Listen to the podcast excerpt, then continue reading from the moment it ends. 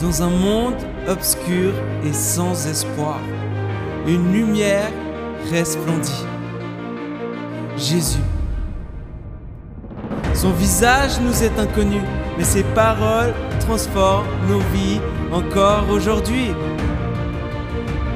Jésus, pain de vie, source d'eau vive, lumière du monde, aimant, roi des rois, rédempteur, bon berger, parole de Dieu, visage de Dieu, voix de Dieu, Dieu. Dieu ami, Dieu qui vit, chemin, vérité, vie. Jésus, tout simplement Jésus. Extra, c'est Jean 15. Jean 14, euh, ce serait la suite normale, mais on, va la, ah, mais il le cep qui est mort là. On va le mettre comme ça, là, il ne peut pas tomber plus bas, quoi. Et, euh, je voulais dire là? Ah voilà, c'était Jean 14. Et puis, euh, Léo va, va, parler sur le Saint-Esprit parce qu'il y a une allusion dans Jean 14 sur le Saint-Esprit, et puis euh, où Jésus parle, et puis il englobera ça plus tard. Donc on passe de Jean 13 à Jean 15, qui est finalement cette fameuse parole de Jésus qui dit effectivement qu'il est le. Alors je propose qu'on le lise ensemble. Euh, je l'ai mis sur l'écran pour ceux qui veulent avoir la Bible. Ben, vous sortez votre Bible, votre iPhone, quelques supports que vous ayez. On va lire une partie du chapitre, quoi, mais l'essentiel, dans Jean 15, 1. Voilà ce qui nous est dit. Je suis le vrai cep et mon père est le vigneron. Tout sarment qui est en moi et qui ne porte pas de fruit, il le retranche. Et tout sarment qui porte du fruit, il l'émonde, afin qu'il porte encore plus de fruits. Déjà, vous êtes purs à cause de la parole que je vous ai annoncée. Demeurez en moi, et je demeurerai en vous. Comme le sarment ne peut de lui-même porter du fruit s'il ne demeure attaché au cep, ainsi, vous ne le pouvez non plus si vous ne demeurez en moi. Je suis le cep. Vous êtes les sarments. Celui qui demeure en moi et en qui je demeure porte beaucoup de fruits, car sans moi, vous ne pouvez rien faire. Si quelqu'un ne demeure pas en moi, il est jeté dehors, comme le sarment, et il sèche. Puis on ramasse les sarments, on les jette au feu et ils brûlent. Si vous demeurez en moi et que mes paroles demeurent en vous, demandez ce que vous voudrez, et cela vous sera accordé. Si vous portez beaucoup de fruits, c'est ainsi que mon Père sera glorifié et que vous serez mes disciples. Comme le Père m'a aimé, je vous ai aussi aimé. Demeurez dans mon amour. Si vous gardez mes commandements, vous demeurerez dans mon amour de même que j'ai gardé les commandements de mon Père et que je demeure dans son amour. Je vous ai dit ces choses afin que ma joie soit en vous et que votre joie soit parfaite. C'est ici mon commandement. Aimez-vous les uns les autres comme je vous ai aimé. Il n'y a pas de plus grand amour que de donner sa vie pour ses amis. Vous êtes mes amis si vous faites ce que je vous commande. Je ne vous appelle plus serviteur, parce que le serviteur ne sait pas ce que fait son maître, mais je vous ai appelé ami, parce que je vous ai fait connaître tout ce que j'ai appris de mon Père. Ce n'est pas vous qui m'avez choisi, mais moi. Je vous ai choisi, et je vous ai établi afin que vous alliez et que vous portiez du fruit, et que votre fruit demeure afin que ce que vous demanderez au Père en mon nom, il vous le donne. Ce que je vous commande, c'est de vous aimer les uns les autres. C'est un texte fort, hein, puis on le connaît tous. Et prêcher là-dessus, c'est une, euh, une gageure pour pouvoir finalement faire ressortir certaines choses du texte qui nous parle, qui nous accompagne et puis qui nous surprennent. Dans le contexte de Jean, on, a l'intention de Jean qui est donnée dans Jean 20, 30. Jésus a fait encore devant ses disciples beaucoup d'autres signes miraculeux qui ne sont pas racontés dans ce livre, mais ce qui s'y trouve a été écrit pour que vous croyiez que Jésus est le Messie, le Fils de Dieu, et si vous croyez en lui, vous aurez la vie par lui. Jean, quand il écrit, il écrit de manière à, ce que nous puissions avoir la foi. la foi, c'est faire confiance. Aujourd'hui, la question, elle est souvent posée en qui avons-nous confiance? Est-ce que nous faisons confiance à ces textes qui ont coûté la vie à leurs auteurs, sauf pour Jean qui est mort en exil, mais tous les autres sont morts en martyr alors qu'ils n'étaient pas là à la crucifixion tellement ils avaient peur Quelque chose s'est passé, a changé leur témoignage au point où ils étaient prêts à donner leur vie. Personnellement, je crois au témoignage qu'il y a dans ce livre. Je crois le livre de A à Z. Ce qui ne veut pas dire que je suis bête et naïf, et puis que je gobe tout du premier coup, mais Dieu nous donne les explications au fur et à mesure de notre foi, qu'on avance, on comprend. Et quand on étudie la parole de Dieu, elle descend en nous, elle porte du fruit, et elle nous aide à mieux comprendre quels sont les liens qu'on peut faire dans nos propres vies aujourd'hui. Aujourd'hui, ce texte, il est là pour nous parler de quelque chose qui se passe naturellement dans chacune de nos vies, qu'on le veuille ou qu'on ne le veuille pas. Et d'une manière ou d'une autre, ben voilà, Jésus, il a dit, je suis le vrai cep. Sous-entendu, c'est moi qui donne la vie et c'est moi qui transmets la sève et qui amène finalement à ce que vous puissiez porter du fruit. Alors, s'il a dit qu'il était un vrai cep, il y a des faux ceps. Et il y a des choses sur lesquelles finalement on se greffe qui ne sont pas justes. Mais nous, en tant que chrétiens, nous sommes attachés à Jésus. Alors j'aimerais faire venir mon collègue vigneron, Fabien, qui va vous expliquer les techniques de la taille et pourquoi on taille? Pourquoi est-ce que je dis collègue? Parce que j'ai eu une bonne surprise il y a deux jours en arrière. J'ai acheté la vigne euh, qui est juste à côté de mon, mon terrain à Fuy. Et puis, quand j'ai acheté le terrain, le propriétaire m'a dit eh ben, c'est à toi de t'occuper de la vigne maintenant. Alors, j'ai hérité de 200 mètres carrés de cornalin. Ah, c'est pas mal, hein, je veux dire. Je ne sais pas comment faut faire encore, on verra. Alors, c'est pour ça que je, suis en cours avec un expert, vigneron maintenant. Enfin, la taille a déjà été faite, au moins ça, j'ai pas besoin de faire, mais il y a quand même du travail après, quoi. Alors, Fabien, je te laisse euh, exprimer et nous, nous montrer comment ça marche. Voilà, je crois que ça marche. Alors bonjour à tous. Donc ça sera un cours euh, de taille, mais très rapide. Je vais juste vous expliquer les rudiments parce que pour apprendre à tailler, ça prend quand même pas mal d'années. C'est une formation, euh, il y a un apprentissage pour faire ça. Et on ne chope pas le truc euh, comme ça du premier coup. Ah je vais juste. ouais, c'est pas bonne chance Pierre Alain. Non, mais je sais que tu sais déjà un petit peu tailler, tu as déjà des très bons Oui, j'en ai déjà eu il y a 15 ans en arrière. Ouais. Alors là, il y a, on a deux ceps. Donc celui-là, c'est vraiment un cep euh, brut. Il a encore de, on voit qu'il a encore bien de la. Ah ben je l'ai ramassé hier. Hein. Ouais, il a de de l'écorce encore très très. euh, Ouais, Ça fait plein de partout, partout. là. Donc voilà. Désolé puis, pour ceux qui Pour nettoient bien l'église, montrer, euh, j'ai apporté un autre cep qui a été un petit peu euh, retravaillé. On a enlevé toute l'écorce. Donc là, on voit bien la forme de ce cep. C'est un cep qui a été taillé en taille courte. Et puis, euh, c'est un système assez spécial qui s'appelle le gobelet éventail. Parce qu'en fait, ça part dans deux directions. Vous voyez, à votre gauche et à votre droite, on a ces deux, directions-là. Donc, le cep, euh, ils sont tous taillés pendant l'hiver. C'est vraiment le gros boulot du vigneron pendant tout l'hiver. Euh, ça nous prend euh, vraiment pas mal de temps parce qu'en fait, chaque cep a ses particularités. Et puis, on doit s'adapter à, chaque cep, à la manière dont il a poussé. Euh, toute la, réflexion, elle se fait. Et c'est en fait, à chaque cep, on a vraiment une réflexion approfondie. On, fait, on a l'impression qu'un vigneron, quand il taille, c'est quelque chose de, effectivement très rapide, mais chaque coup de, sécateur, il est réfléchi. Et puis, pour expliquer, donc on passe devant chaque cep. Sur notre domaine, on a à peu près, je faisais le calcul rapide, à peu près 90 000 cep à tailler pendant l'hiver. donc ça nous prend pas mal de temps. On est plusieurs pour faire ce boulot-là. Donc, on a ici un cep comme ils sont maintenant. Il y a même déjà des petites pousses, si vous regardez dans les vignes. Ils sont comme ça. Et puis, ça, c'est un cep qui a déjà été taillé.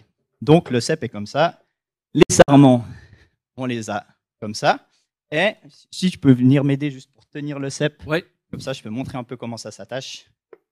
Là, j'ai pris exprès deux sarments parce que à chaque branche qu'on a comme ça du cep, donc là, on voit qu'on a quatre branches, on appelle ça des cornes, on a deux sarments qui sont restés avant de les, tailler. Donc, ils étaient comme ça. Et en fait, le, le but de la taille, on enlève complètement un sarment et le deuxième sarment, on le taille assez court. Et puis pourquoi on taille la vigne? Ça, c'est la chose très importante. J'aurais peut-être dû commencer par là. C'est qu'en fait, la vigne, c'est une liane. Vous pouvez voir par la forme comme ça que c'est une liane. Et la vigne, elle cherche à pousser. Normalement, dans le milieu naturel de la vigne, c'est dans les forêts.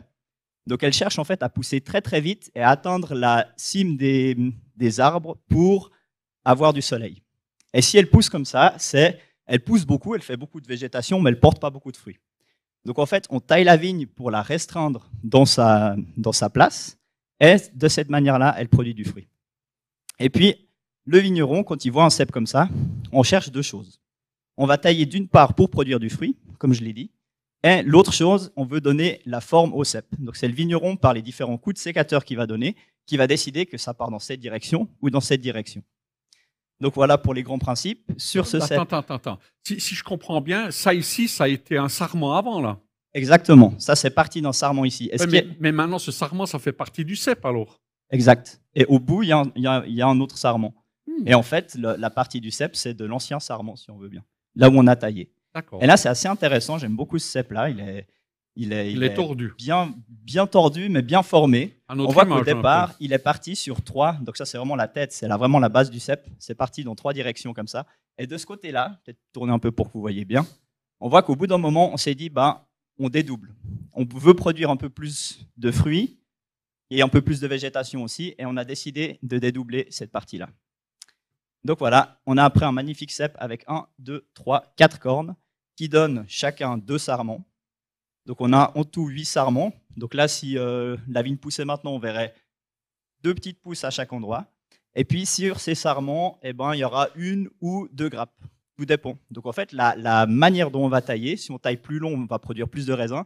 Si on taille un peu plus court, il y aura un peu moins de raisins. Donc on peut aussi décider en taillant euh, la quantité de raisins qu'on veut, qu'on veut produire.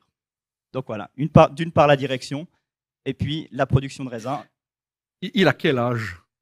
Ça, c'est euh, bien 35 ans, à peu près. Ah d'accord, ok. Et on voit en fait, c'est aussi ce qui est très beau sur ce set, vous pouvez peut-être venir voir après, je le laisserai pendant un petit moment. On voit en fait tous les coups de sécateur qui ont été faits. Parce que la vigne, elle ne recouvre pas ses plaies. Ça on voit vraiment chaque coup de sécateur. Et ce qui est intéressant, c'est de se dire que bah, certains de ces coups de sécateur ont été faits par mon papa et d'autres par mon, par mon grand-père. Et puis moi, j'ai fini de le tailler, et puis maintenant, on a dû l'arracher parce qu'il devenait quand même un peu plus vieux et ils produisaient un peu moins de raisins. D'accord. Ben, merci beaucoup pour toutes ces explications. Merci à vous.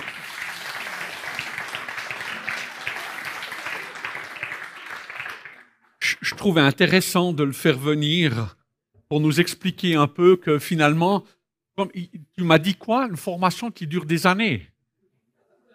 Eh ben, on verra. Je pense que je vais te faire venir euh, on va aller. Ah ben, il y a des cèpes euh, qui peuvent durer des centaines d'années. Il y, a des, il y des vieux cépages en Bourgogne qui, qui, sont là depuis plus de deux siècles.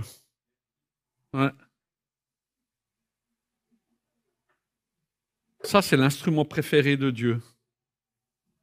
Vous allez vous dire, mais il aime torturer. Non, c'est ça qui, est beau dans, dans le texte, c'est que Dieu nous enseigne au travers de quelque chose qui était de l'époque. Je pense qu'aujourd'hui, Dieu, il utiliserait, euh, enfin Jésus utiliserait des smartphones pour parler, pour que ça parle à tout le monde. Quoi. Je ne suis pas sûr que ça parle encore 2000 ans après. Mais en tout cas, ça, c'est toujours actuel. Et on comprend bien comment Dieu il, fait depuis le départ de la coupe pour arriver à ça, parce que le but, il est là. D'accord? Et Dieu est honoré dans le texte qu'on a dit si on porte beaucoup de fruits. Donc Dieu, il travaille dans nos vies de manière à ce qu'on porte du fruit, pas de nous laisser aller à notre nature, qui est une liane, et qui donc nous lie, et finalement on utilise les autres pour monter à la lumière. Et là, Dieu, non, nous contrôle et nous aide. D'ailleurs, je, me faisais la réflexion personnelle, je me disais, mais émondé, qu'est-ce que ça veut dire? Émondé. C'est comme si Dieu nous sort du monde. Hein, émondé. Et du monde. Et Dieu nous sort du monde pour que justement nous puissions porter du fruit à sa gloire. Juste pour euh, encore dire un mot, je ne sais pas vous, mais je pense que si je savais le jour de ma mort, qu'on me dise dans une semaine tu meurs, qu'est-ce que je ferais de ma semaine? Qu'est-ce que je ferai de ma semaine? Qu'est-ce que j'aimerais encore faire, explorer, encourager, enseigner, instruire, témoigner, avoir du plaisir? Enfin, je sais pas. En tout cas, moi, c'est une chose que je prendrais du temps avec Manu, avec ma femme, et puis j'essayerai d'aller à l'essentiel, au plus sincère, au plus profond. Je crois ça. Jésus, il était dans sa dernière semaine, depuis le chapitre 12 jusqu'au chapitre 21, c'est que cette dernière semaine-là dans Jean. Et Jean, il nous donne l'essence, il nous donne l'essentiel de ce que Jésus leur a transmis dans cette semaine. Et qu'est-ce que Jésus leur a transmis dans cette semaine? Ici, dans Jean 15, on comprend le principe, on voit qu'est-ce que Dieu y veut et comment il veut le faire. Le gros problème, c'est que cette dernière semaine, elle était bourrée d'incompréhension entre comment Jésus voulait transmettre le message, le donner, et en même temps ce que les disciples comprenaient, quoi. Parce qu'eux, ils étaient sur une autre planète, dans le sens que eux, ils attendaient le Messie qui allait venir mettre les Romains dehors. Et quand ils l'ont accueilli à Jérusalem, c'était vraiment le Messie qui venait pour mettre dehors Pilate, les Romains, mettre de l'ordre et installer la théocratie. Et quand euh, Jésus leur annonce qu'il va mourir, ils comprennent rien. Et il y a une incompréhension. Et même quand euh, Jésus rentre, malgré les miracles, parce qu'il y avait le dernier miracle qui était celui de Lazare, il y en aura encore un dans le jardin de Gethsemane quand il lui coupe l'oreille là au serviteur, mais euh, finalement Jésus guérit. Mais le vrai signe, c'est celui de Lazare qui annonce sa propre résurrection, et il l'annonce, mais les disciples ne comprennent pas, le Sanhédrin ne comprend pas, les pharisiens ne comprennent pas, les sadducéens ne comprennent pas, et Jean va dire, mais c'est pour accomplir la prophétie d'Ésaïe. Ils entendront, mais ils ne comprendront pas. Ils verront, mais ils ne verront rien. Et voilà que Dieu fait quelque chose un peu en catimini, comme caché. J'aime beaucoup ton explication, Fabien, en disant on voit encore les traces des anciens coups de sécateur parce que la vigne ne cicatrise pas. Et je me dis, mais c'est tellement beau parce que dans nos vies, on a tous passé par des moments durs, quoi, où on voit encore les cicatrices. Et où finalement, on grandit, quoi. Moi, ce qui me touche aussi dans cet exemple, c'est de voir que finalement, les sarments qui étaient là avant, ils deviennent part du cep. Ils sont intégrés. Vous comprenez? Donc, quelque part, quand euh, Jésus grandit, au fur et à mesure des tailles, des années, Jésus grandit en nous. Et quand il y a des acquis et, qu'on a porté du fruit, on en porte encore plus et encore et encore. quoi. Et d'un autre côté, je, vois bien aussi, comme Fabien il disait, que Dieu, il sait s'adapter à chacun de nous. Quand il donne un coup, un coup c'est réfléchi. Ce n'est pas au hasard. Ce que vous êtes en train de vivre comme épreuve, ce que vous êtes en train de subir d'une manière ou d'une autre, quelque part, c'est la vie. Mais Dieu, il sait les années difficiles et autres. Et quelque part, il est avec nous et il sait nous amener à enlever ce qui est inutile. On demandait à Michel-Ange, mais comment vous réussissez à faire des statues aussi parfaites et aussi belles que ça? Il lui dit, mais ça c'est assez facile, il faut enlever tout ce qui n'est pas de la statue. Et je me dis, Dieu quand même, il est un sculpteur, mais il est aussi notre vigneron et il sait l'année prochaine comment il va faire et comment il va amener finalement ses, cornes et qu'est-ce qu'il veut faire, qu'est-ce qu'il veut produire, comment il faut produire. Mais il faut qu'on demeure attaché. Il faut qu'on reste attaché à lui et que malgré les épreuves ou les, les difficultés dans lesquelles on passe, qu'on reste fidèle et patient. C'est douze fois, il y a le mot demeurer qui est écrit dans le texte. Demeurer, rester attaché, prolonger, persévérer, endurer, ne pas partir, continuer, rester le même, ne pas devenir un autre ou différent, mais je veux dire de, continuer. Dans mon cep ici, il y, avait trois aussi en gobelet là. Et puis celui-ci ici, il y a une cassure, ça, ça a vieilli. Et elle, elle est tombée. Des fois, dans nos vies, il y a des épreuves qui peuvent nous casser. Mais si on demeure en Jésus, puis que la sève peut passer, alors à partir de là, on peut encore porter du fruit. C'est douloureux, c'est pas facile, Mais je dois vous dire une chose, j'ai plus appris dans mes épreuves que par mes succès. Parce que les épreuves, elles révèlent qui je suis. Je dois vous dire que de temps en temps, c'est pas beau à voir. Mais moi, je ne sais pas. Mais Dieu le sait. Et malgré ça, il m'aime. Il m'a choisi. Il a pris soin de moi parce qu'il a un plan. Et ce n'est pas un plan qui dure une année. 35 ans, hein, le cep. Et celui-là, peut-être plus, quoi. Moi, j'avais des cèpes dans mon jardin de plus de 80 ans. Ils étaient comme ça haut. Ils poussaient dans, tous les sens. C'était une taille haute, comme il disait. Et Dieu, il sait. Dieu, il nous connaît. Et Dieu désire qu'on lui fasse confiance dans le travail que lui, qui est expert, il veut faire dans nos vies. Vous savez, on a tous envie d'être le vigneron. Et de dire, Seigneur, va tailler celui-là, là. Et puis celui-là, là, surtout là, mais alors là, là, tu bien, hein, je veux dire, euh, moi je pense, je prendrais même la pince Monseigneur là, et puis on y va quoi. Hein.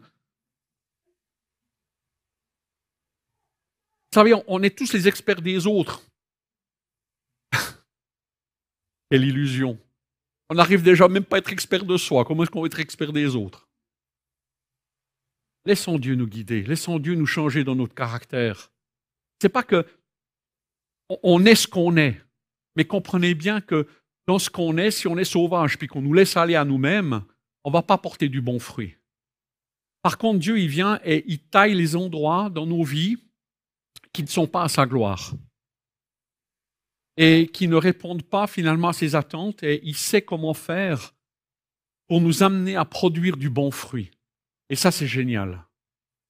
Mais c'est une question de confiance aussi, de rester attaché à lui malgré les difficultés, malgré les épreuves, malgré ce qu'on peut rencontrer, malgré peut-être des fois où quand je lisais la Bible, je comprenais pas, puis je disais, ouais, mais la science, elle dit ça, puis la Bible, elle dit ça, moi, je comprends rien. Est-ce que vraiment Noé a existé? Est-ce qu'il y a vraiment eu un bateau? Est-ce qu'il y a vraiment eu ci? Il y a vraiment eu ça? Est-ce que vraiment les sept jours, c'est sept jours? Comment ça s'est fait et tout? Je comprends pas, quoi. Je comprends pas ce texte, quoi. Je comprends pas des fois, il y a de la violence dans la Bible, puis dans le côté on nous dit qu'il faut aimer. Je, vois des tensions, je vois des trucs comme ça, quoi. Et il m'a fallu des années où j'ai dit à Dieu, écoute Seigneur, je comprends pas ces textes, mais je te fais confiance. Et aujourd'hui, je les comprends. Et aujourd'hui, je sais qu'est-ce qu'ils veulent me dire. Et qu'est-ce que Dieu me dit au travers d'eux. Et cela m'encourage et me fortifie. Il a fallu travailler. Ça n'a pas été du jour au lendemain. J'ai dû lire ma Bible, relire ma Bible, reprendre du temps, lire des commentaires, lire des livres, prendre d'autres choses, faire des cours d'une manière ou d'une autre pour arriver à, mettre les choses en place. Mais j'ai toujours eu la foi en Dieu, confiance en Dieu et en ce texte. Et petit à petit, Dieu, dans sa patience et dans sa grâce, a réussi à changer certaines choses en moi a réussi à m'amener à porter du fruit dans des endroits où je ne pensais pas que je pouvais en porter. Et où de temps en temps, j'ai encore un peu ma nature qui ressort, quoi.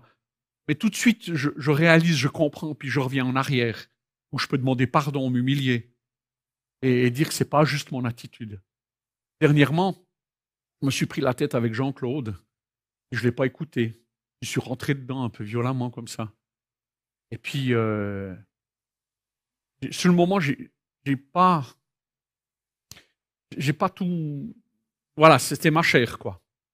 après, après l'entretien, j'étais pas bien. Le Saint-Esprit qui me parlait, qui me disait hum, hum.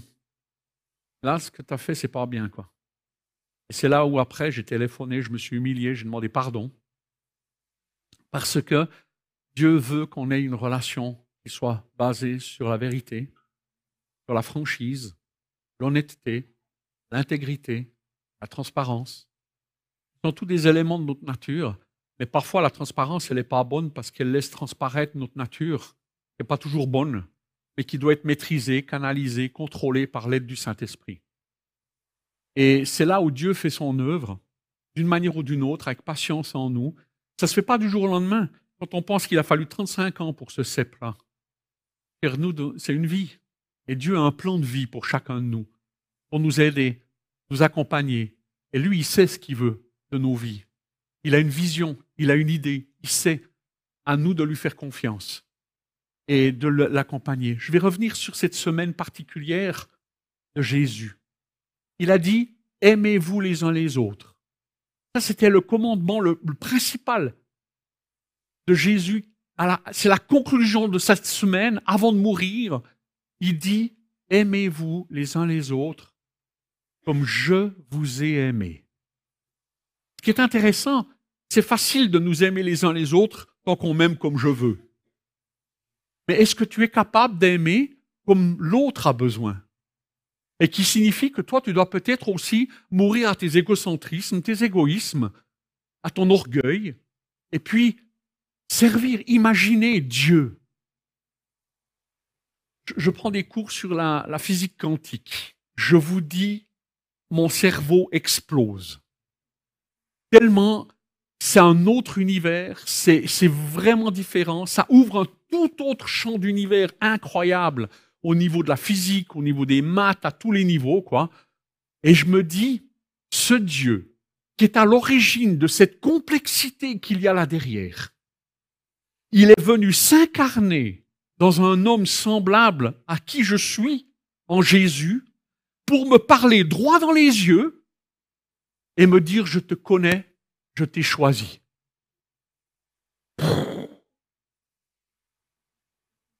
Bah, moi, je piche pas. Déjà, qui va s'intéresser à moi, franchement? En Fatih, éventuellement. Manu par obligation. Mais franchement, quoi. Et penser que Dieu est venu exprès pour moi, pour mourir sur la croix, parce que s'il y avait eu un seul qui devait être sauvé sur cette terre, je suis sûr que par amour, Jésus serait venu. Et ce un seul, c'est toi. C'est toi, c'est toi, c'est moi, c'est toi. Incroyable. Comme Dieu, il est incroyable avec nous. Et non seulement il est venu pour nous sauver, mais il est venu pour nous accompagner dans nos vies, dans nos difficultés. Et il vient dans nos vies. Et c'est pas facile. On a tous envie d'être experts, de dire à Jésus, ouais, ouais, taille là, là, là, quoi. Dis non, non, là. Non, non, là, ça, non. Touche pas à ça. Ça fait mal. Eh oui, c'est justement pour ça.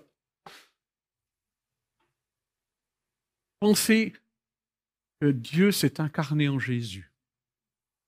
Ce Dieu créateur de l'univers, créateur de la complexité de qui je suis, avec l'organisme ici, le plus complexe de l'univers qu'on connaisse, le cerveau. Ce Dieu, auteur de cela, qu'est-ce qu'il fait? Il vient pour mourir, mais avant ça, qu'est-ce qu'il fait? Il me lave les pieds. La discussion des disciples, elle était simple. Qui est le plus grand?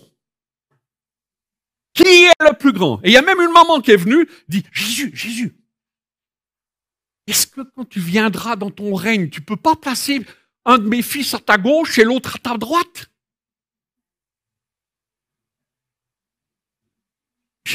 Il aurait pu s'énerver, hein. Il y avait de quoi, hein. Non, il accueille. Lui, il est en train de préparer sa mort, il va souffrir, il sait ce qui va se passer et il accueille.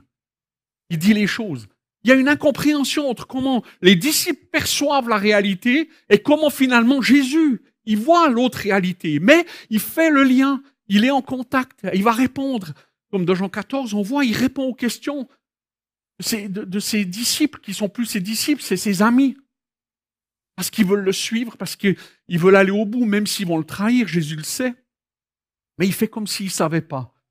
Et moi, je trouve incroyable qu'on ait un Dieu comme ça, qui nous a donné un exemple aussi extraordinaire de penser que, au travers de ce que ça me touche, quoi. À travers ce que les disciples ont vécu, j'ai lavé les pieds de Jésus. Vous comprenez? Par les disciples, ce qu'ils ont fait eux, c'est ce que Dieu nous appelle à nous faire les uns aux autres. Donc, on n'est pas dans un rapport hiérarchique classique où on a des dominants sur des dominés qui exploitent, quoi. Mais Dieu renverse la pyramide. Et lui, il se met tout en bas. Et il nous dit, mais Aimez-vous les uns les autres comme je vous ai aimé. Il n'y a pas de plus grand amour que de donner sa vie. Et quand il dit demeurer, et puis, euh, je veux dire, il nous a établis, c'est effectivement dans le but de produire du fruit. Et, et ce fruit, c'est l'image du fruit du Saint-Esprit. Et quand on lit la Bible, puis qu'on la connaît un peu, on voit bien ce que c'est. Le fruit du Saint-Esprit, c'est l'amour, la joie, la paix, la patience, la bonté, la bénignité, la capacité de rendre les choses bénignes, puis pas d'augmenter les choses, la fidélité, la douceur, la tempérance, c'est dans Galates 5, 22. Tout est fait pour la relation les uns avec les autres. Celui qui incarne le mieux cet amour, cette joie, cette paix, cette patience, cette bonté, cette bénignité, cette fidélité, cette douceur et cette tempérance, c'est Jésus. Et Jésus, il nous dit, c'est ça le fruit que j'aimerais travailler dans vos vies. J'aimerais travailler la patience pour les impatients. J'aimerais travailler sur la bénignité pour tout ce que toi tu augmentes toujours dans ta vie. On dirait que c'est toujours la fin du monde quand tu parles. Donc quoi qu'il t'arrive, c'est toujours la fin de tout, quoi. Wow, calme. Relativise, prends de la distance, analyse les choses d'une autre manière. La joie, la paix, la patience. La patience. Pas facile, hein, la patience. Vous savez comment est-ce qu'on acquiert la patience? Facile. En patientant. Et c'est dur. On veut tout tout de suite. On est dans une société, dans une génération où tout doit aller vite. Et un vigneron, il ne peut pas aller plus vite que la saison. Hein. Il ne peut pas aller plus vite que les saisons. Et à chaque saison, son travail. Et dans nos vies, il y a des saisons. Et là aussi, à chaque saison, son travail. Dieu sait, Dieu nous connaît. 1 Corinthiens 13, 4. Qui aime est patient et bon, n'est pas envieux, n'est pas envieux. On n'a pas envie de ce que l'autre il a. On est heureux avec ce qu'on a. Ça ne va pas dans notre société. Hein? Ils nous enseignent l'envie. Et ils veulent toujours nous faire croire qu'il faut voir plus pour être mieux. Et c'est l'inverse qui arrive. Parce que plus on a, moins on est satisfait. Il y a toujours un vide qui reste et il faut combler. Il faut toujours plus, plus, plus. On est des gens qui ont tout, mais ils n'ont rien. Parce qu'ils râlent, ils n'ont jamais assez. Et ça, ce n'est pas le bonheur. Le bonheur, c'est dire merci pour ce que j'ai.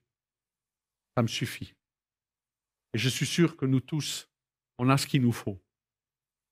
On a l'essentiel. Ne se vante pas. On se vante souvent quand on a besoin de reconnaissance. On a besoin d'être reconnu parce qu'on n'a peut-être pas été dans notre enfance. Mais on le fait à notre manière.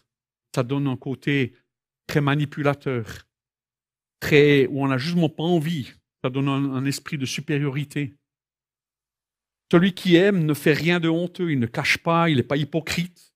Il n'est pas égoïste, donc égocentré. D'abord, moi, si je te fais quelque chose, c'est que j'attends quelque chose en retour. Dieu n'est pas comme ça.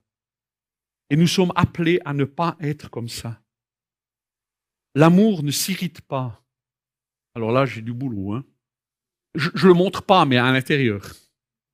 Il y a des choses qui m'irritent quand j'écoute des émissions, quand je vois des émissions de télévision, des arguments qui, sont du mensonge, qui sont vraiment faux, quoi. Et, ça m'irrite profondément, quoi mais je ne dois pas m'irriter, je dois rester calme. Surtout quand on me provoque. Moi, j'ai une tendance à, répondre. J'ai un tempérament assez euh, tac-tac. c'est mon tempérament, c'est pas bon, je le sais, mais voilà, je travaille. Il y a encore quelques coups de sécateur à faire. Il n'a pas fini. Merci pour l'encouragement. N'éprouve pas de rancune.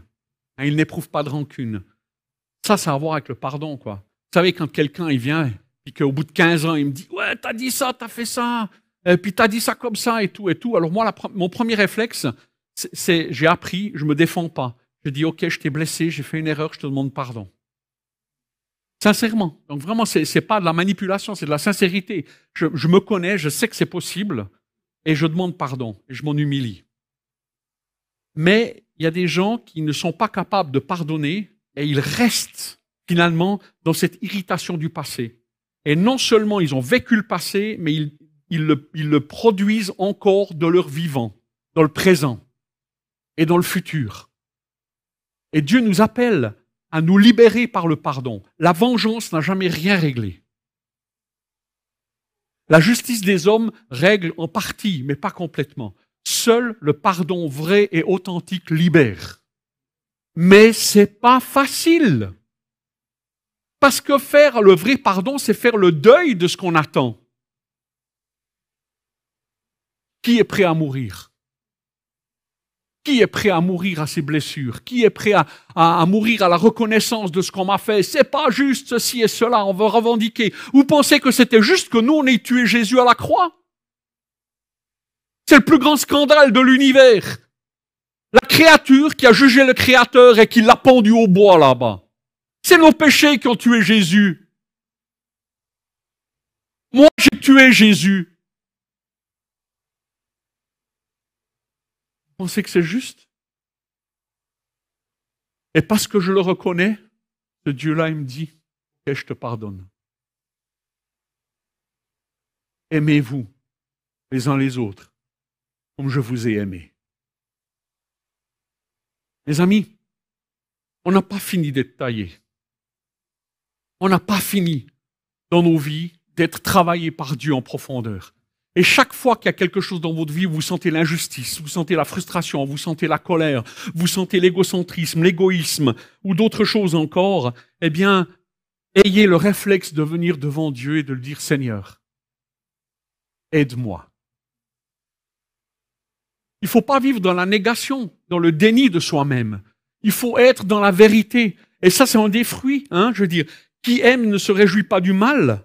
Les, les Allemands disent Schadefreude. Mais euh, priez pour vos ennemis, bénissez-les. Et il se réjouit de la vérité. C'est pas facile. Dans Galate, il nous est dit que nos ténèbres, elles sont là, et la lumière vient éclairer nos ténèbres de telle manière à ce que nos ténèbres deviennent lumière. C'est pas beau, ça? Afin que nos ténèbres deviennent lumière. Et Dieu fait ce travail en chacun de nous parce qu'il nous aime et parce qu'il veut être notre vigneron personnel. Et chaque fois qu'il y a quelque chose dans notre vie qui se passe, comme on l'a entendu, c'est réfléchi, c'est pensé. Et Dieu prend soin de nous. Ça fait plus de 45 ans que je connais mon vigneron. Je dois vous le dire, j'ai jamais été déçu. Il y a des moments où j'ai rien compris à ce qu'il faisait, ça on est d'accord.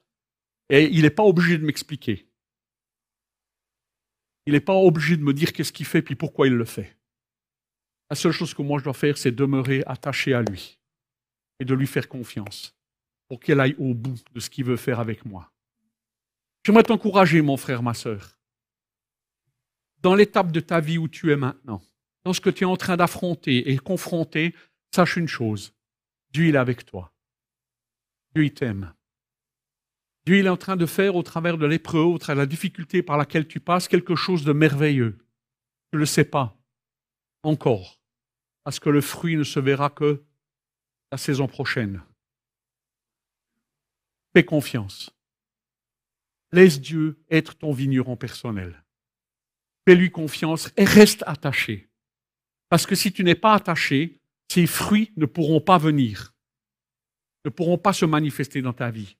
Parce que si tu pars de nouveau dans tes, dans tes habitudes à toi, dans tes lianes, tu vas être de nouveau en lien et de nouveau tu produiras pas de fruits.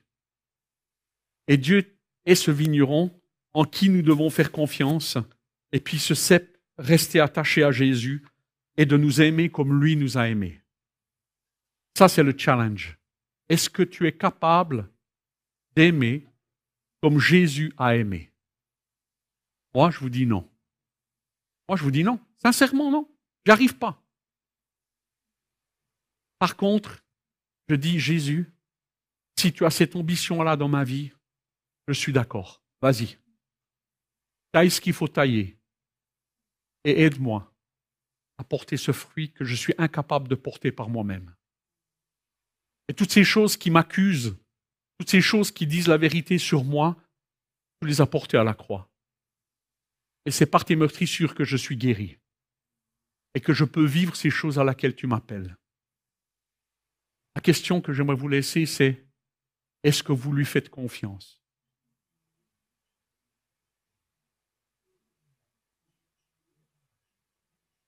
Prions.